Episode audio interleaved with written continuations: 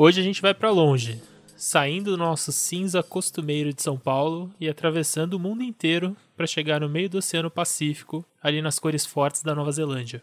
Em meio às praias quentes, aos geysers, às montanhas nevadas, no cenário do Senhor dos Anéis. Já que tá difícil de viajar por conta do fim do mundo, bora ouvir um pouco o som do Oceano Pacífico na praia de Kaikoura, lá na Nova Zelândia, terra do povo maori.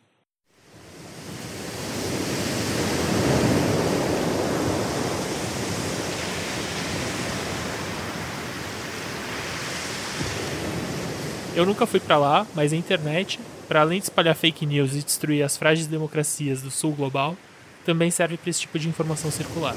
Eu peguei isso lá no banco de efeitos sonoros da BBC.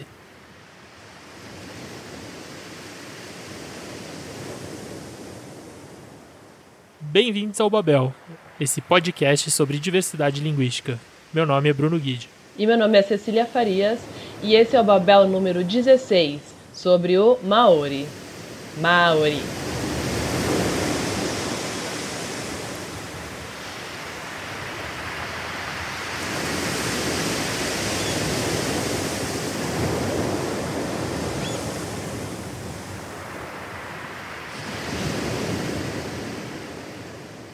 Maori, ou Terreu, Tereu, em Maori, é a língua falada pelo povo de mesmo nome, o povo originário do conjunto de ilhas que hoje constituem o estado da Nova Zelândia. Por isso, não é de se surpreender que Maori é uma das línguas oficiais desse país, junto com o inglês e com a língua de sinais da Nova Zelândia. Maori é uma língua do tronco ou família austronésia. Essa família é a segunda maior família linguística existente, logo atrás da família nígero-congolesa do Swahili, lá do nosso primeiro episódio. Para se ter uma ideia, a família, família nígero-congolesa tem 1514 línguas e ocupa ali praticamente toda a África subsaariana, com algumas ilhas, né? Enfim. Já a família austronésia consiste em 1268 línguas e a família indo-europeia, que é um referente que a gente tem, tem só 449. Então a diferença é bem gritante. Um censo sobre a cultura e a língua maori né, que foi fonte primária para esse nosso episódio, eu vou deixar até o link, foi publicado em 2013, aponta que 149 mil pessoas conseguem conversar sobre assuntos do dia a dia usando esse idioma. Dessas pessoas, aproximadamente 64%, ou seja, 95 mil pessoas mais ou menos, falam maori em casa, e 50 mil dessas pessoas consideram que falam maori bem ou muito bem.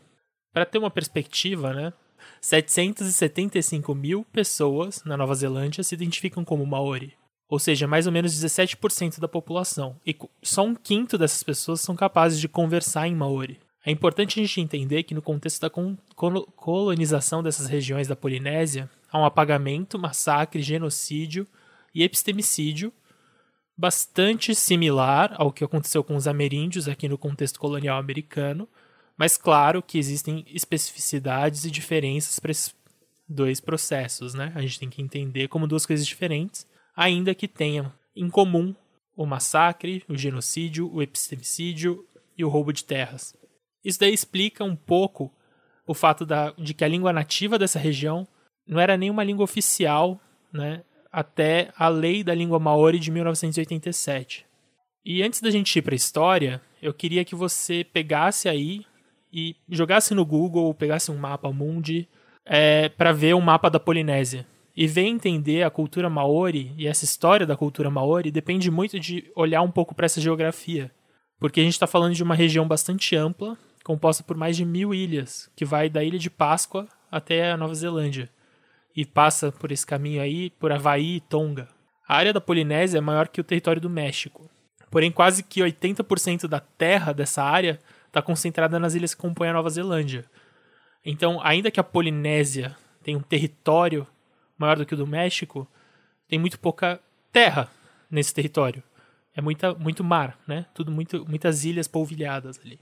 E a pulverização ajuda a gente a entender também um pouco dessa riqueza cultural e diversidade linguística da família austronésia e dos povos polinésios. Não é à toa né, que isso acontece. É, e vamos falar então um pouco agora sobre a história. A gente sempre tem que abrir o mapa antes, né? É incrível. Eu tô abrindo aqui, na verdade, agora. E a gente finalmente conseguiu ir para a Oceania. Quem estava na live do Babel, a gente comentou sobre a nossa vontade de ir para a Oceania. Era o continente em que o Babel ainda não tinha pisado. Finalmente, né?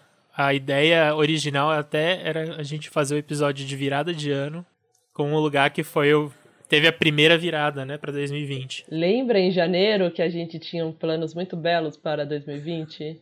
Lembro. Esse vai ser meu ano. Não foi. Nossa, rindo de nervoso. Caca crying.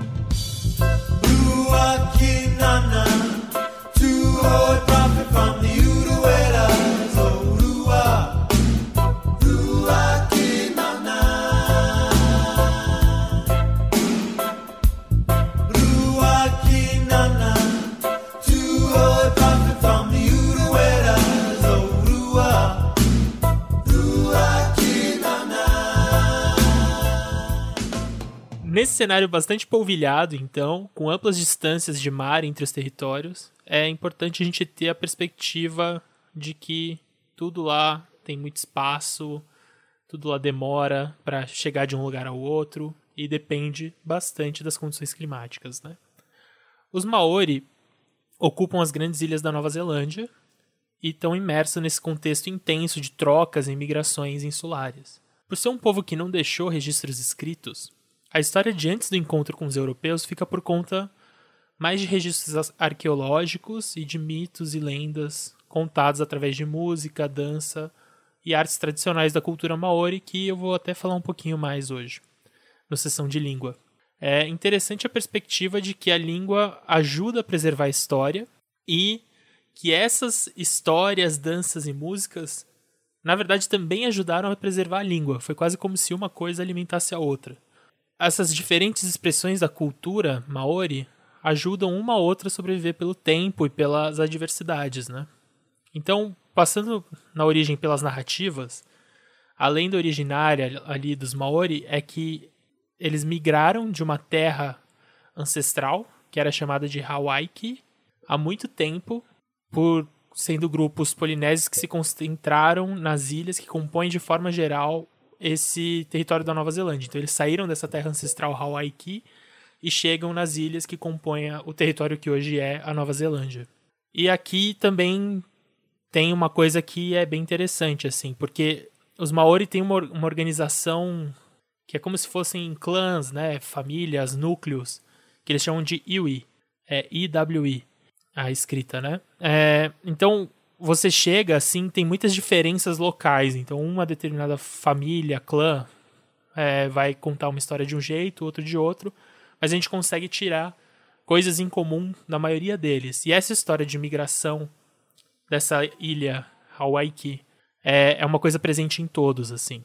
Uh, enfim, de novo, nesse contexto de espalhamento, é muito comum ter muita variação, né, também. Os registros arqueológicos eles falam que essa região foi ocupada por seres humanos por volta do século XIV depois de Cristo. Então repara que é uma ocupação bastante recente. É, os grupos polinésios, né, a teoria arqueológica é que grupos polinésios vindos do oeste foram se situando nas maiores ilhas da Nova Zelândia e o isolamento gerado pela realidade material contribuiu para a diferenciação cultural desse povo é isso também. A, a, insularidade né, ajuda muito a criar diferenciação nas culturas. Né? Então, são polinésios, mas se diferenciam muito do, de, da cultura polinésia anterior. Né? É, aí, por volta do século XVII, o come, é, começa o contato com os europeus. Em específico, né, os, é, trago dois exploradores europeus um por curiosidade, né? E outro porque é o mais famoso. Mas o primeiro é o Abel Tasman, que deu o nome de Tasmânia, né? Pra ilha, pra região ali que ele conhecia. E o outro é o James Cook, que é um explorador bem famoso, tem até as Ilhas Cook. E esses primeiros, esses primeiros contatos com os Maori, dos exploradores com os Maori, são bem conflituosos, né? Quase todos os contatos terminam em, em mortes de alguns dos lados. Mas o James Cook, por exemplo, é um, um, foi um explorador que com o tempo desenvolveu bastante relação com os maores, relações de troca e par parcerias mesmo comerciais, é, com, em conflitos, esse tipo de coisa. É, então, isso no século XVII. Né? Até o final do século XVIII, é, esse, essa movimentação na região, esse contato com mais exploradores, mercadores e missionários, vai aumentando. De modo geral, existe o quê? Um, um início de assentamento europe... de alguns europeus por lá tal, mas não, não existe uma política aberta de genocídio e apagamento nesse momento existe isso de chegar a ter boas relações com um ou com outro. Enfim, algumas notáveis e trágicas exceções de conflitos ou massacres mesmo, assim, mas, mas não era a regra dos, da exploração, do contato com os exploradores, mercadores e missionários europeus. Quando a gente começa o século XIX, aí a gente tem mais, mais coisas acontecendo, né? Então, o primeiro que é uma presença mais maior e mais invasiva dos colonizadores na região. Sempre e sempre ressaltando isso assim que ainda que fosse invasão, tinha dentro das estruturas políticas maori, tinha quem apoiasse os europeus e tivesse bom, boas relações com eles. Então, enfim, é, quando você vai ver, quando fui, fui ver um pouco da história das relações maori com os europeus, assim, tem gente que fala ah, que eram relações amigáveis, e eu, eu, obviamente desconfio, né? Porque não eram relações necessariamente amigáveis com todos, né? A gente tem que parar de tratar também os Maori como se eles fossem um monolito. Principalmente porque é uma realidade muito pulverizada tal. E Existiam alianças. Ah, falei. Não, e pensar também o que, que é amigável, né? Tipo. É, existem diversas formas de subjugar e de pôr por baixo um povo, né? Não é só por de forma bélica clássica, né? Total. É, e é isso, assim, relação amigável às vezes é tipo, tem muito boa relação comercial com um, uma, um clã ali, né, um Iwi, mas essa aliança é usada para esse Iwi eliminar todos os outros, todas as outras famílias da região, por exemplo. É, então, falar só que é amigável, assim, é, é forçar um pouco a barra, né? E acho que enfim, desconsidera um pouco a crueldade que tava, do que estava rolando ali na, no contexto colonial.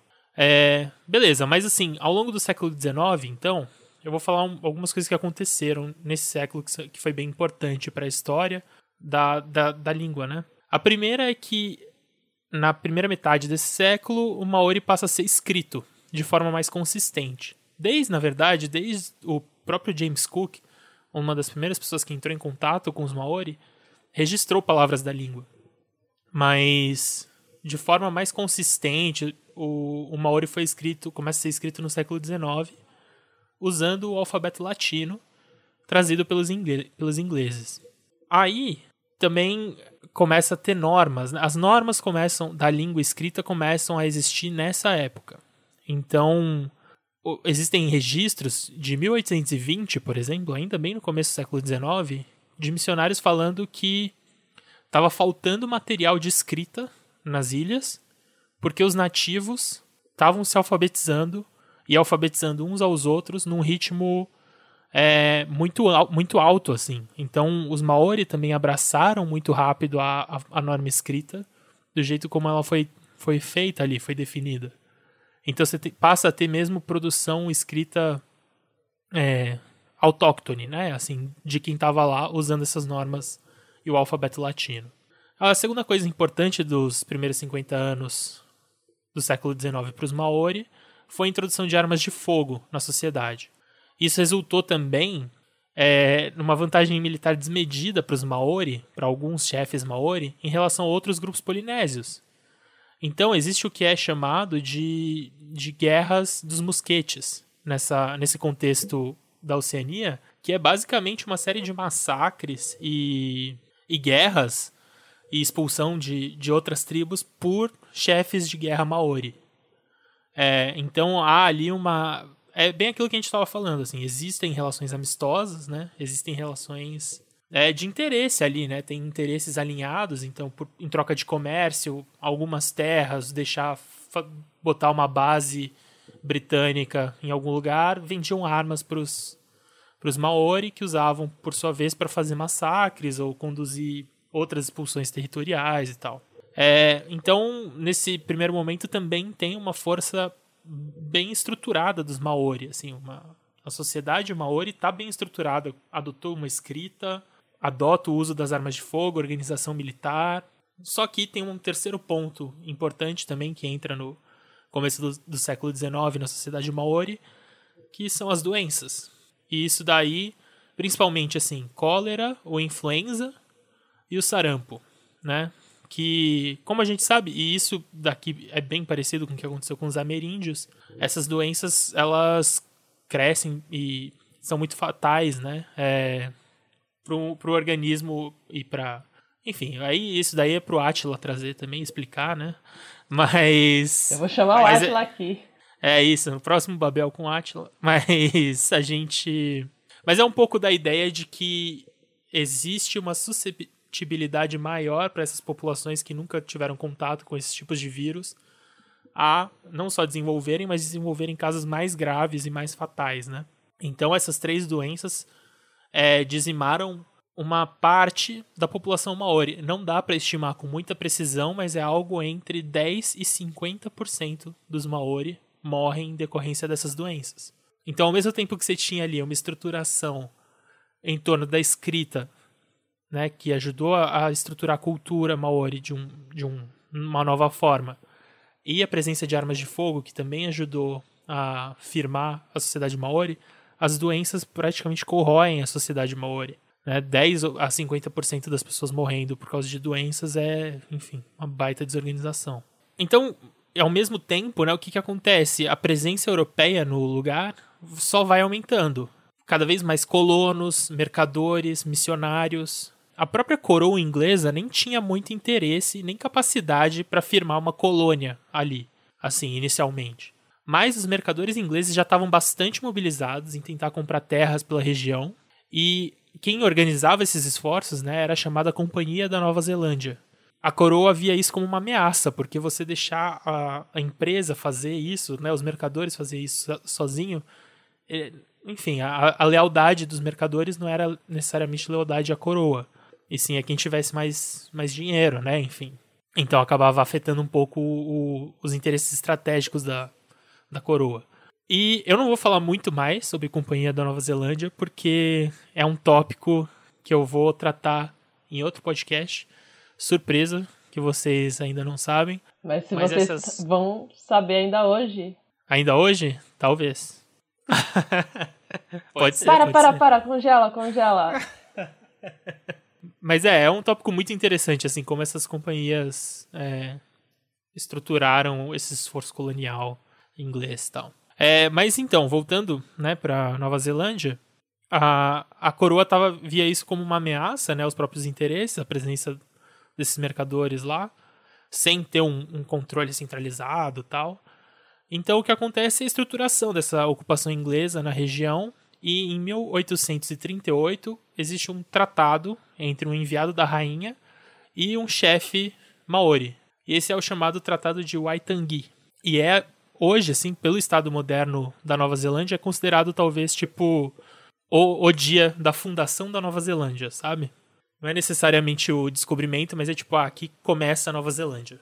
Então, Nesse período colonial do século XIX, as relações funcionam mais ou menos assim: combate e tomada de terras de quem se rebelava ou de quem estava é, contra a coroa, o uso de tropas do Império Britânico junto dos grupos maori armados para sufocar outros chefes, revoltas e outros povos, e assimilação de quem não se revoltava. Então, os maori também eram educados, enfim, eram educados na, dentro da, da norma europeia, é, aprender, eram educados em inglês, então a introdução forte da língua. Existe ali, então, esse começo de processo de integração que é completamente assimétrico, né? Imposição, na verdade, da, da sociedade e cultura europeia para dentro do, da sociedade e cultura maori. enfim, e quem se revoltava era esmagado pela máquina colonial apesar de tudo, né, de falarem muito de boas relações dos Maori com os europeus, tal, o que está acontecendo no pano de fundo é isso. E isso daí dá claros impactos, assim. Então, quando é, você vai ver a história real do que aconteceu, vai ver que no final do século XIX tinha uma perspectiva bastante comum, assim, das pessoas da Nova Zelândia de que não ia existir mais Maori em pouco tempo, assim. Que ia acabar, porque eles iam ser assimilados. Não é, não é por, e não era tipo uma visão de que era só é, um genocídio, sabe? Ou, ou, mas era uma coisa de, de integração mesmo e assimilação cultural por causa justamente da, do abandono de boa parte das estruturas sociais dos Maori, da integração das sociedades nos moldes ocidentais e europeus. É, no censo de 1896, né, no finalzinho do século XIX, a população da região era basicamente 700 mil pessoas que se identificavam como europeus e 46 mil que se identificavam como maores. Né? Isso demonstra os três processos: o declínio da população maori, seja por doenças ou por violência, a integração de filhos ou netos de Maori que se viam como europeus e se declararam assim no censo, e a presença mais sólida de imigrantes da Europa. Por fim, todo esse esforço de colonial de apagamento e assimilação não matou a cultura maori e ela se preservou é, pelas populações que nunca deixaram de existir nessas regiões né, da, da Nova Zelândia. Na Primeira e na Segunda Guerra Mundial, por exemplo, né, avançando aí um pouco no século XX, existiam destacamentos específicos de guerreiros maori. Então tem uma foto muito muito emocionante assim de guerreiros maori fazendo a haka, que é uma coisa que a gente vai falar um pouco mais para frente, no Egito nos anos 40. É, e mas depois da Segunda Guerra Mundial, apesar de você ter essas, esses núcleos maori que que mantinham a cultura, a língua viva e os rituais, né, e as artes, a industrialização e urbanização na Nova Zelândia meio que vão eliminando também o ambiente não urbano, que era um lugar onde existia muito mais a, a língua e cultura maori. Então os maoris saem desses ambientes para ir para um ambiente urbano que era predominantemente inglês. Isso significa ainda mais intensificação desse processo de assimilação e é o período de maior declínio da língua e cultura maori, o que vai mais reduzindo o uso dessa língua, enfim, tem gerações, né? Os próprios Maori falam ali de uma geração perdida, praticamente. Uma geração que foi muito integrada às práticas é, em inglês e europeizadas, que basicamente não aprendia Maori. Não, assim, não, o Maori era uma coisa aprendida informalmente, né? Só que aí nos anos 60, é, então esse período entre a Segunda Guerra até o meio ali, final dos anos 60. Nos anos 60 começa um renascimento. Então protestos começam a marcar uma luta de pessoas maori para terem a sua cultura e língua valorizadas, mas também tem uma luta agrária muito importante, de retomada das terras que foram confiscadas pelo governo durante o, o Estado colonial ali no século XIX. Então, a partir dessa luta agrária, você começa a ter esse cenário de protestos e você tem ali um movimento de revalorização da cultura e da língua maori, que tem o seu ápice justamente ali nos anos 80, no final dos anos 80, no ato ou lei da língua maori, que de fato cria políticas públicas para estimular a produção cultural, o estudo e a valorização do idioma. Escolas públicas ensinam o idioma, leis garantem a sua existência e valorização. Então, eu pensei em terminar essa parte específica assim, falando assim, que se o Maori quase morreu foi por culpa de um estado que tentou impor de forma autoritária o controle sobre a população. Se a língua sobreviveu foi por conta da resistência irredutível de quem soube ir contra uma legislação injusta. E se renasceu foi por conta de políticas de Estado que criaram um cenário de celebração e valorização da cultura maori. Então a gente não pode ignorar assim que o papel da política pública mesmo, né? A política pública é um, uma forma da gente organizar a resistência e conseguir avançar nessas pautas. Ela não é o fim final, mas ela é muito importante para consolidar certas coisas, para Exato. Não é só abandonar e pronto. Bem, e essa essa sua última observação é meio para um monte de luta, né? No fim das contas é isso. Então,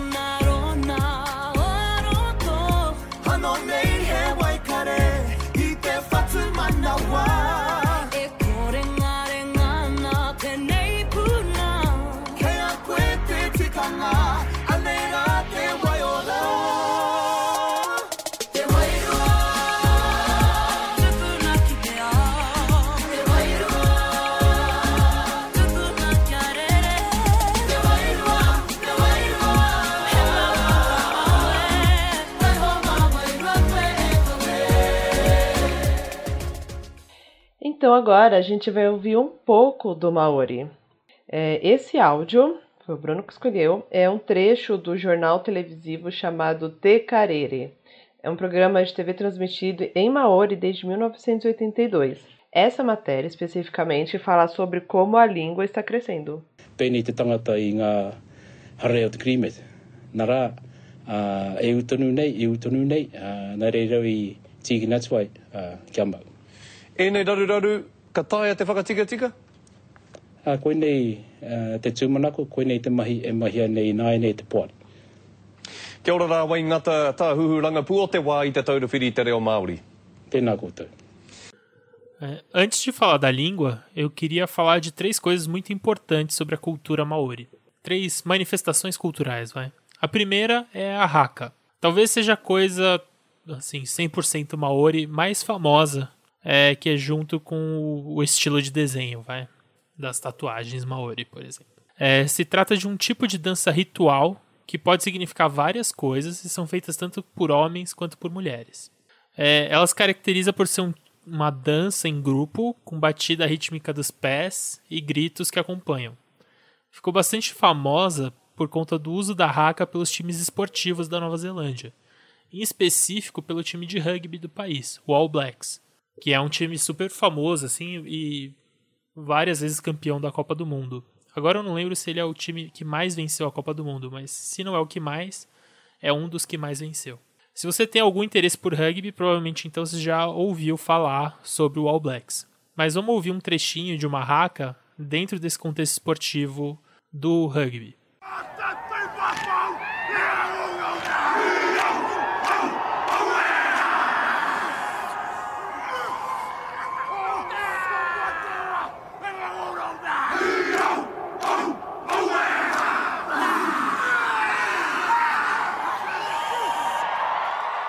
Daí eu só queria dizer duas coisas. Uma é que esse tipo de música foi uma coisa importantíssima para manter a língua existindo, assim como toda a forma de preservar histórias e a cultura maori como um todo. É, agora tem um, um ponto importante que é, por ser uma coisa toda viril e machona, assim, muita gente acha que é só para batalha e tem esse contexto de batalha e performado só por homens. Mas assim como quase tudo que é viril e machão, não tem nenhum cabimento. então, na verdade, a Haka é uma manifestação cultural. Até porque se fosse só viril e machão, é... tinha que acabar. Na minha opinião. Exato. Não, enfim. E, e não tem isso, né? Na verdade, é algo performado por homens e mulheres maori em contextos de festa, guerra, funerais e casamentos. Tem essa coisa do, do grito, né, e tal, que acho que é, dá, dá um medinho, como vocês devem ter ouvido já. É, é uma extravasada, né? São momentos que você precisa é. de extravasar alguma coisa. Total, hum? total. Não, e é muito, muito legal, é muito bonito, assim. Tá bom, outra coisa, outra forma de estruturar as narrativas que os Maori tiveram vem do que eles chamam de wakairo, ou wakairo, que é uma técnica de talhar madeira, né, que às vezes eles deixam narrativas inteiras registradas desse jeito, assim, né, no material da madeira com desenhos, relevos, texturas representando as narrativas, os personagens e os acontecimentos. Além de talhar madeira, né, o terceiro terceira forma cultural que eu acho que é importante porque está relacionada de certa forma com a língua é que os maori também fazem tem muita representação cultural, uma representação cultural muito forte pela via das tatuagens. Da mesma forma que eles talham a madeira contando história, eles inscreviam nas suas peles as narrativas, as histórias de famílias, dos clãs, né, dos iwi, é, e dos grupos maiores mesmo, do povo é, ou da própria religião. Então, isso daqui é um negócio que assim é historicamente marcado Maori. É, imagens históricas dos Maori, assim como aqui ilustra o episódio, né, que é de uma, uma mulher Maori com a tatuagem, uma tatuagem religiosa é, registram esse hábito polinésio, né? Porque na verdade era uma coisa polinésia, mas que tem uma expressão maori muito específica. Beleza. Indo então para a linguística. Eu pensei em três coisas. Bom, a primeira é olhar para o repositório de é, fonemas do Maori.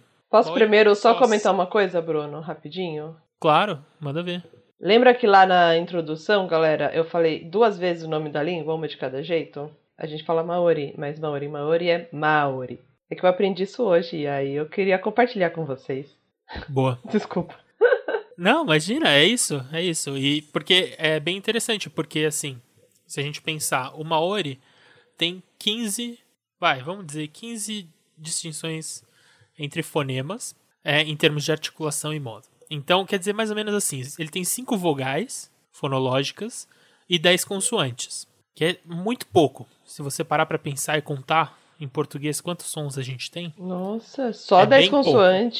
Consoantes. 10 consoantes e 5 vogais, só que as vogais podem ser longas ou breves, e aí dá essa diferença que você que você falou. Mas ainda assim é pouco, né? É um conjunto fonológico muito muito pequeno, muito reduzido. E aí na escrita isso está refletido. A escrita maori é 15 letras basicamente. Na verdade tem dois dígrafos, mas é 15 letras e um acento que indica se a vogal é longa. Se a vogal está sem acento, ela não tem é, ela não é longa, ela é curta, mas se ela tem esse acento, ela é longa. Então a gente tem, por exemplo, a diferença entre keke, que é bolo, e vem do inglês cake, e keke, que é as duas vogais são longas e significa sovaco. É, além disso, Ah, eu tô me sentindo. é... Oi? Desculpa, eu tô na quinta série, foi mal. Tudo bem, tudo bem. Eu tô em sovaco, É. mano, é a quarentena. Além, além disso, o Maori também tem uma outra é, característica bastante restritiva, que é na estrutura silábica. Maori, no Maori só existem quatro tipos de sílaba, que é vogal, duas vogais, uma consoante e uma vogal, e uma consoante e duas vogais.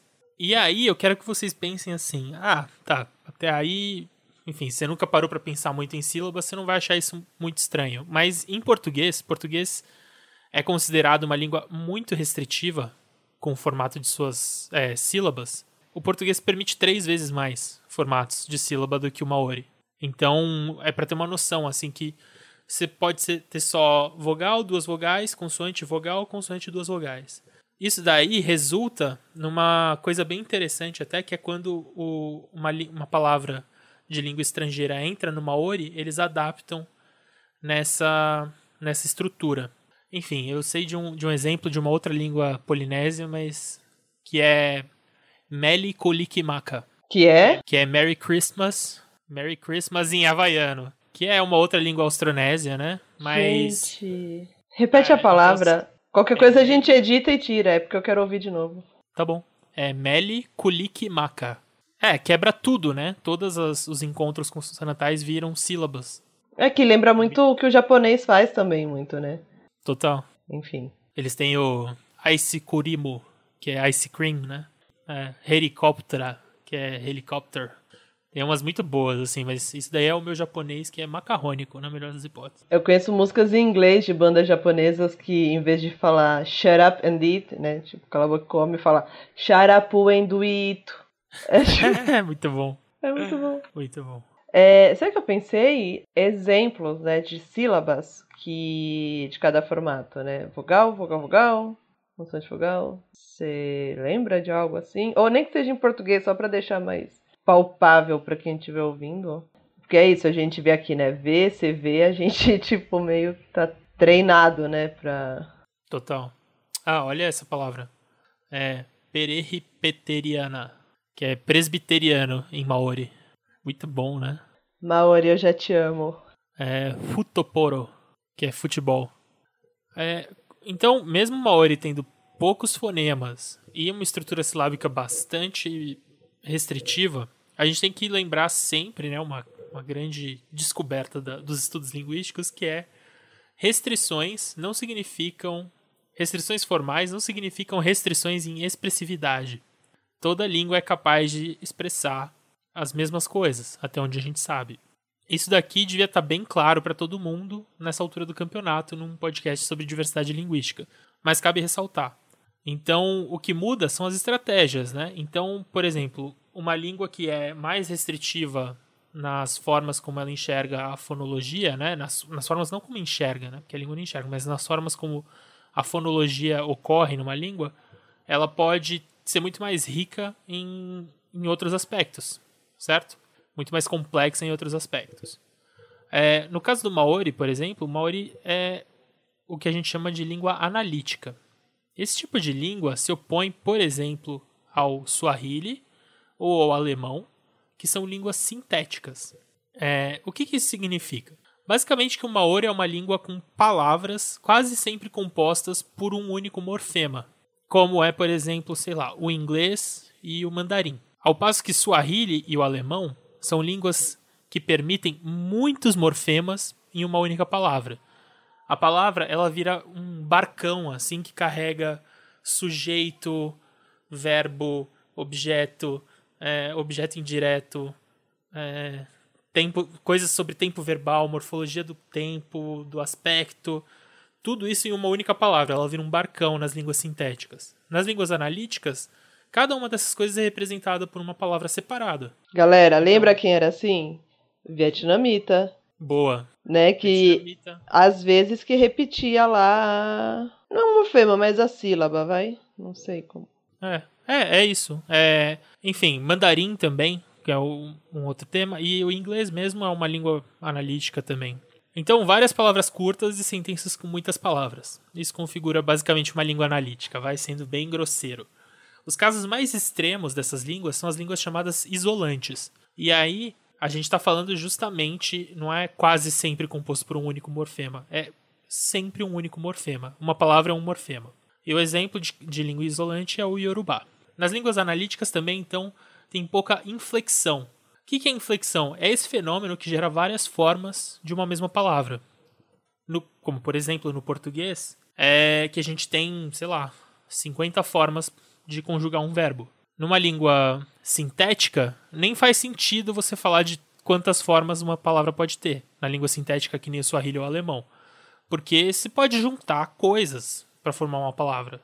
Você faz uma frase inteira em uma palavra. É, então você pode ter infinitas formas para uma palavra. Agora, na língua analítica, você vai ter um número bem reduzido de formas de uma palavra.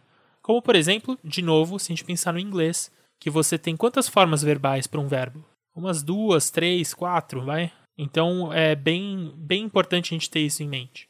É, esse é um outro jeito de a gente olhar para esse fenômeno, né? Através da inflexão. Beleza. Então, no inglês, no mandarim, no maori, as palavras têm poucas formas que se combinam de forma muito mais produtiva. Então, você tem uma sentença ali que vai ter um monte de palavras combinando e executando as tarefas de expressar o pensamento. Maravilhoso. Terminamos essa sessão, então? Terminou. Bora para as recomendações.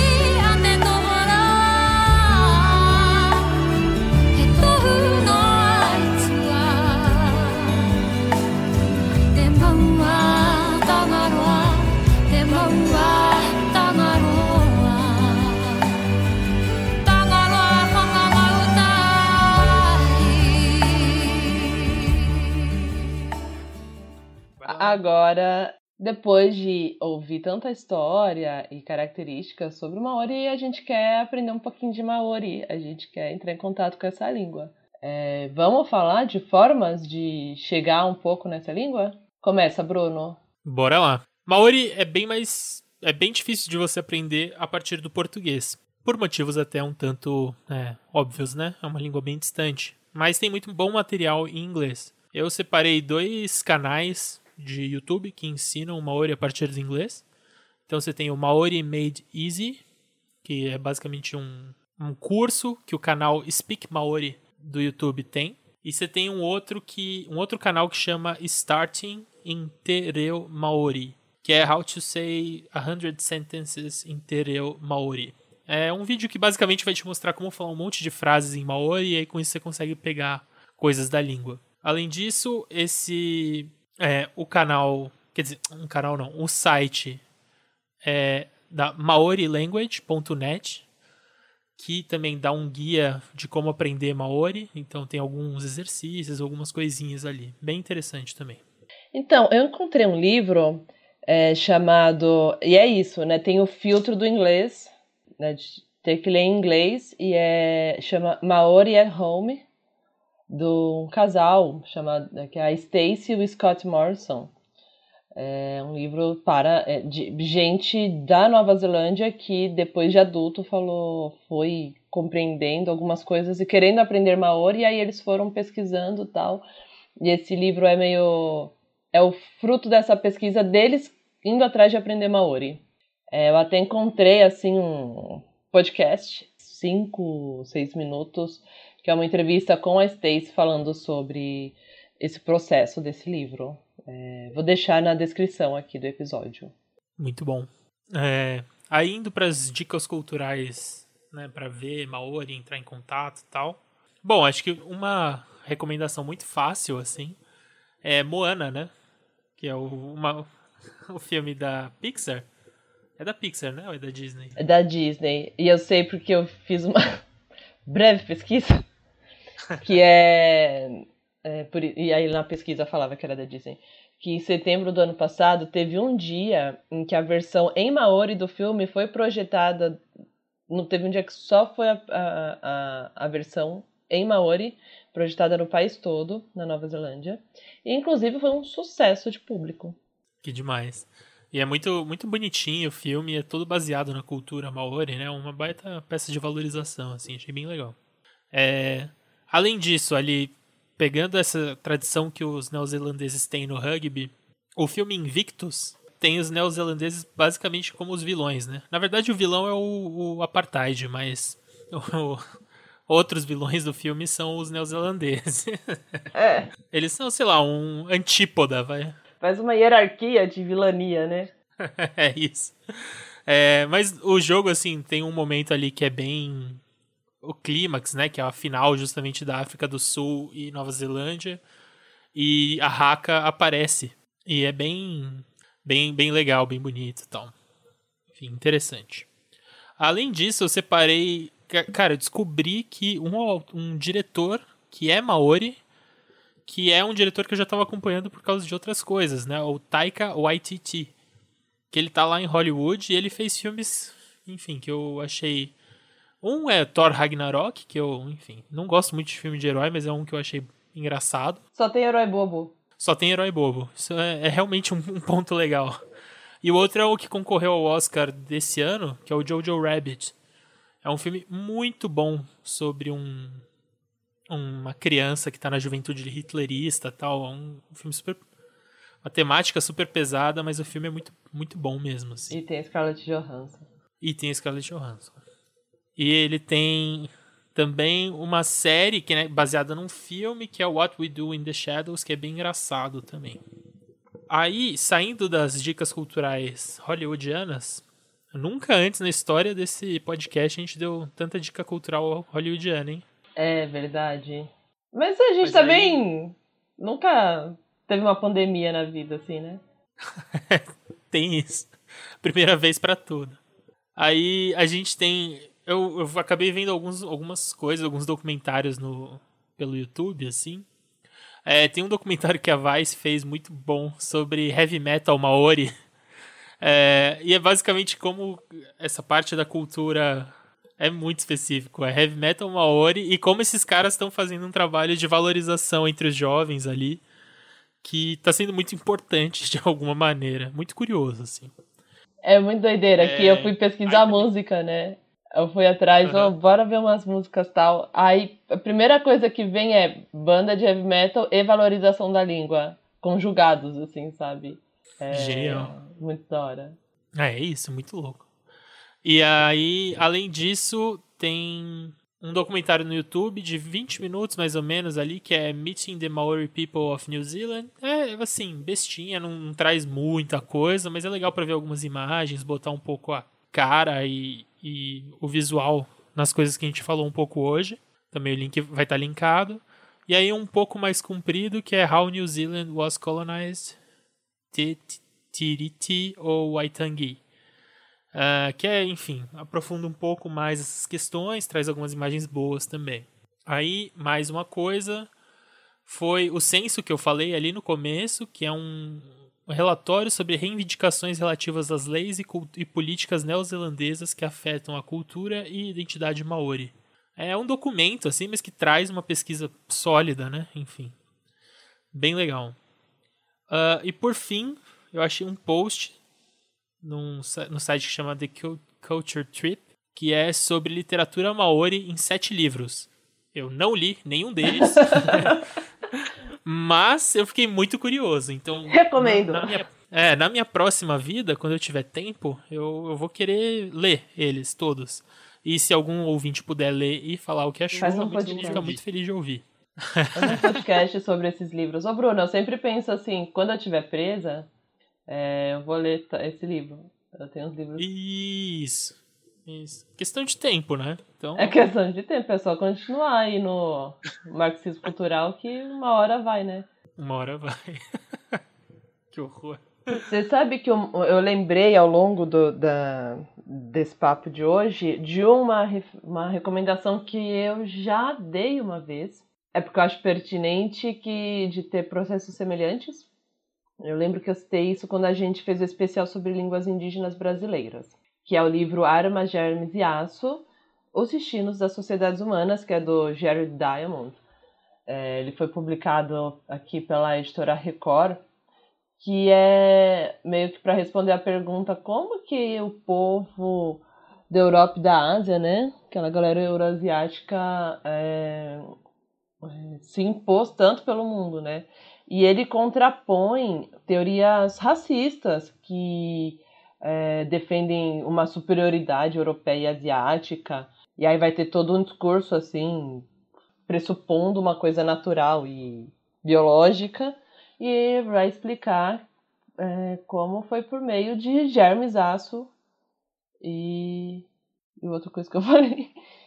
Armas, germes e Armas, aço, germes. sabe? E eu lembrei dele, inclusive, quando você estava falando sobre as epidemias que eles levavam, né? As, as doenças que os povos europeus levaram até ali, que contribuíram para o genocídio da população local, né? Assim como a gente viu horrores aqui na América. Então é um livro que acho que ajuda a entender tudo que é colonizações de novo e novíssimo mundo, assim, sabe?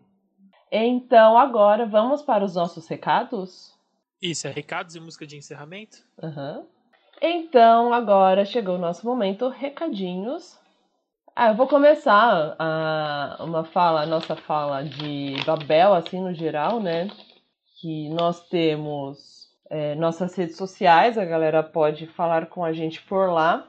Instagram e Twitter é arroba Babel Podcast, Facebook Babel Podcast, é tudo muito simples. E nós estamos publicando todos os episódios numa, num perfil no Medium. E aí é medium.com barra Babel Podcast. E além de ter, é, dá para ouvir o áudio por lá, a gente coloca todas as descrições e referências lá. E também pode, e, eventualmente, algum texto. Então já tem texto lá, inclusive, gente. Vocês podem ler alguma coisa que a gente escreveu lá. É, não é o nosso forte com Babel, né? Mas uh, vão lá, as informações estão lá. É tipo. A gente concentra lá agora a nossa central de atendimento. Nós temos também a nossa campanha de financiamento coletivo no Apoia-se. É, o apoia.se barra Babel Podcast. É, a gente ainda não cobre todos os gastos assim do Babel com, com financiamento, mas estamos esperançosos de que em breve vai rolar. E quem não, e assim, a partir de dois reais dá para colaborar, galera. É uma, é um, uma plataforma em que você contribui todo mês com aquele valor. Então tem de 2 a 20 reais, Bruno? Isso. É 2 a mais de 30. É. Se a gente for esperto, a gente deixou um, um canal aberto ali para quem quiser dar tipo de é, dois em dois mil também. É, tá lá. Assim, qualquer coisa, manda aqui um inbox pra gente e a gente resolve. Se você tiver assim, sedento por doar. Mas assim, além disso, divulgação boca a boca, né, galera? É, é uma forma super valiosa de, de colaborar com o Babel. É isso. É, eu tenho mais um recado, na verdade, que é um recado pessoal. Pessoal. Tá bom. Mas não, não é pessoal, mas é referente ao episódio do Pajubá. Lá eu estava falando do aspecto metonímico do Pajubá e comentei que em Yorubá Amapô significa vagina e que daí em Pajubá significa mulher. E eu só queria fazer um complemento de que seria mulher cis, né? É, deixar bem claro que é isso. No caso, seria a referência para mulher cis e não, não resumir o significado de mulher a, a órgão genital, né? A gente sabe que as coisas vão são muito mais diversas, são muito mais do que isso. É. Tipo, uma metonímia relacionada ao, à genitália que normalmente é atribuída a. né, sei lá. É, é sexo hum. biológico, enfim. Não... É, exato, não é. Não quer dizer. É, não quis dizer que só quem tem tal genitália é, é mulher, mas só para deixar um adendo bem claro, que é no caso mulher, mulher cis, é, o que significa amapô, tá bom, galera? Você quer apresentar projeto novo, Bruno? Você vai ficar Boa, no vou... suspense? Não, podemos apresentar, vai, vai, ser da hora. Acho que quando sair esse daqui a gente já vai estar tá bem para lançar. Então fiquem preparados, porque vai sair um projetinho do coração, que são as histórias da torre. A ideia é que é um spin-off narrativo do Babel. É, é, são mais curtos, bem mais curtos que um episódio normal do Babel. Mas a gente vai contar histórias relacionadas à língua é, e pessoas que estudaram ou, ou teorias sobre língua. E vai tá bem da hora, eu tô afundado aí num, numa história nesse momento vai, e vai ser muito da hora. Vai ser muito, muito da hora. Vai ser muito louco. E além disso, ah, a gente já pode partir pros recadinhos pessoais? Eu já tô neles na minha cabeça. Ah, então, beleza. então, não, eu queria mandar um beijo pra Isadora do Grifa Podcast, mentira, não. não Amigo, mas... é só você ir no quarto do lado. É, exato. Ela tá gravando em outro cômodo. Não, mas deixar um, um, um salve aí pro, pra Podosfera Antifascista, né? Que sempre dá força aí pra gente. Um salve para pro Linguística Vulgar também, outro projeto de divulgação linguística em podcast. Ah, elas estão para lançar uma coisa bem legal aí, que eu tô. É, da hora. Da eu estrago as nossas surpresas, não vou estragar os podcasts dos outros, né? Isso, isso. É, mancada. não, é, é, é isso, enfim. Tamo, então, queria mandar esse, esse beijo é, aí. Beijo pra, aí, pra Monique, Joana e Verônica. Isso. São as minas. A lingosfera. Meu, sabia que eu tinha separado uma antissugestão para hoje? que, que é uma. Qual que é a antissugestão?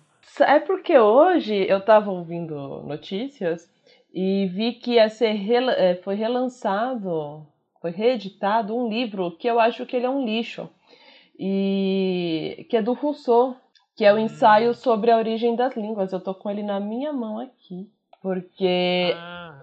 Assim, é, é, eu acho que não é, não, não leia nunca, mas leia ele para entender como é uma posição de mundo, uma visão de mundo, não como um detentor da verdade, porque é dessa galera que fica vendo umas coisas nas línguas assim, sabe? Essa galera que acha que Ai, ai, tem uns absurdos. Eu, é que eu li, eu li na graduação daquela coisa de estudante empolgado de letras, a Feira do Livro, né? E aí tem coisas tipo, ai, o pessoal do sul da Europa da Ibéria, não sei o que, lá tinha muito calor, aí eles não tinham que trabalhar tanto para conseguir ganhar a vida, e aí por isso eles são mais moles, e aí a língua fica mais mole. E aí é por isso que as línguas nórdicas, que tem mais frio, ah, tem mais consoante assim assado. E aí eles têm que pensar melhor, porque eles têm que ser mais inteligentes para sobreviver ao frio. É tipo, é a minha antissugestão, tá, galera?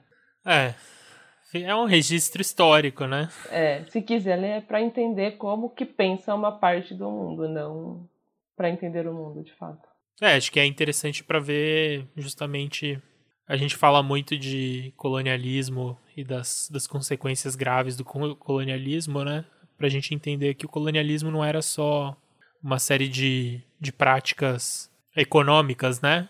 É, o colonialismo é uma empresa epistêmica também. E isso daí é, enfim, suco, né? A Europa do século iluminista, assim, ela era muito colonialista. Se é, o, se é a, sei lá, a bunda suja do, da, do iluminismo é isso daí, né? Enquanto a gente olha para as luzes e, ah, nossa, a razão dominando tudo tal, tem racismo. Né? Nossa, ai, é, que, é, é que minha pesquisa é sobre falar mal disso. Mas é, são coisas que aconteceram juntos ali, né?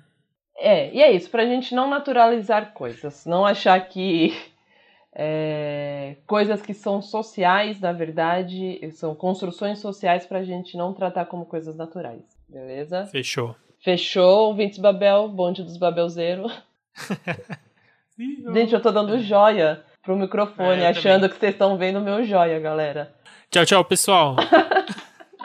Vamos é, falar da música? Ah, é, você tem que falar da música.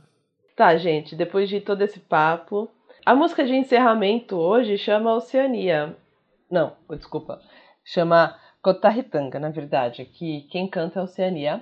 E ela foi escolhida porque ela faz referência ao movimento Kotaritanga de 1890 que reivindicava um parlamento maori independente.